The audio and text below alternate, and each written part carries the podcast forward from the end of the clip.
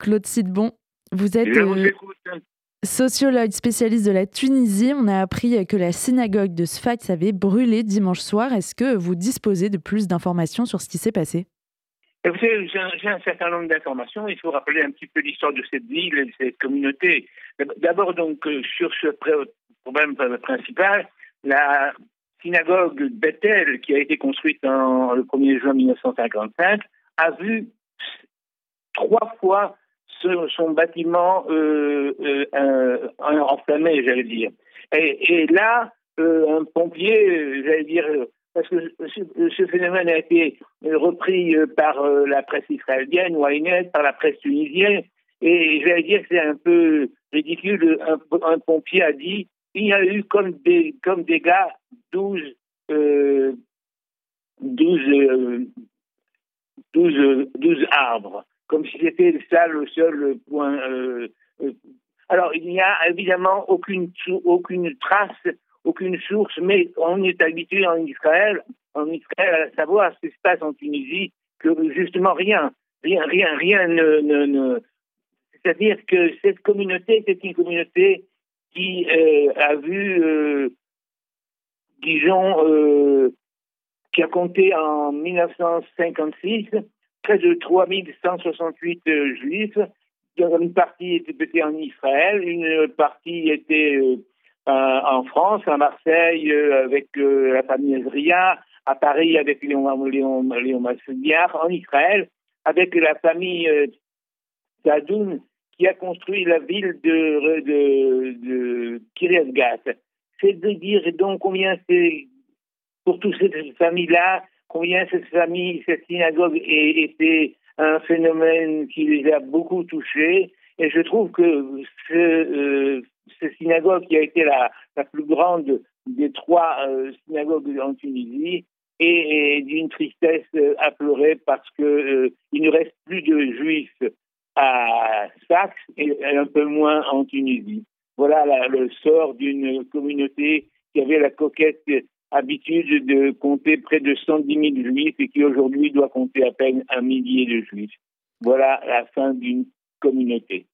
Vous dites euh, que c'est la fin. Est-ce que c'est dû aussi à cette ambiance plus spécifique depuis euh, quelques mois, quelques années, avec un antisémitisme particulièrement virulent de la part du président euh, Kaïs Sayeb et l'attentat de la Griba aussi qui a beaucoup marqué?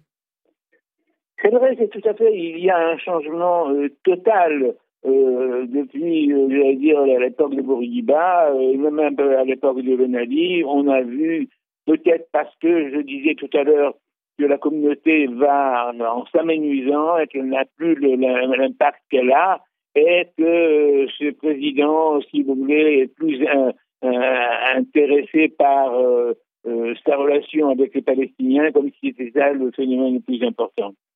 il avait oublié de dire qu'en 1964, le président Bourguiba est arrivé à Jéricho, Jéricho, je dis bien Jéricho, et qu'il a dit euh, la reconnaissance d'Israël est un leurre. C'est dire que déjà à cette époque-là, il savait que Israël peut se passer autrement, autre temps, autre chose. On a vu des manifestations de Tunisiens devant euh, l'ambassade de France il y a quelques mois, protestant contre le voyage du président euh, Emmanuel Macron en Israël. Est-ce qu'il y a une forme de continuité en Tunisie Quand on rejette les Français, souvent on rejette aussi les Juifs parallèlement. Non, vous avez, raison, mais euh, M. Macron a des intérêts euh, particuliers qui le regardent et pour que ni les Juifs et encore moins Israël ne sont d'une importance capitale. On a vu euh, aussi qu'il y avait, au-delà de cette synagogue, beaucoup de Juifs en France d'origine tunisienne qui s'étaient très vite inquiétés quant à cette nouvelle. On a une impression, enfin, ils ont une impression un peu de déjà-vu par rapport à ce qu'ils ont pu euh, vivre dans les années 60. Est-ce que pour vous, il y a un rapprochement euh, entre ces deux situations?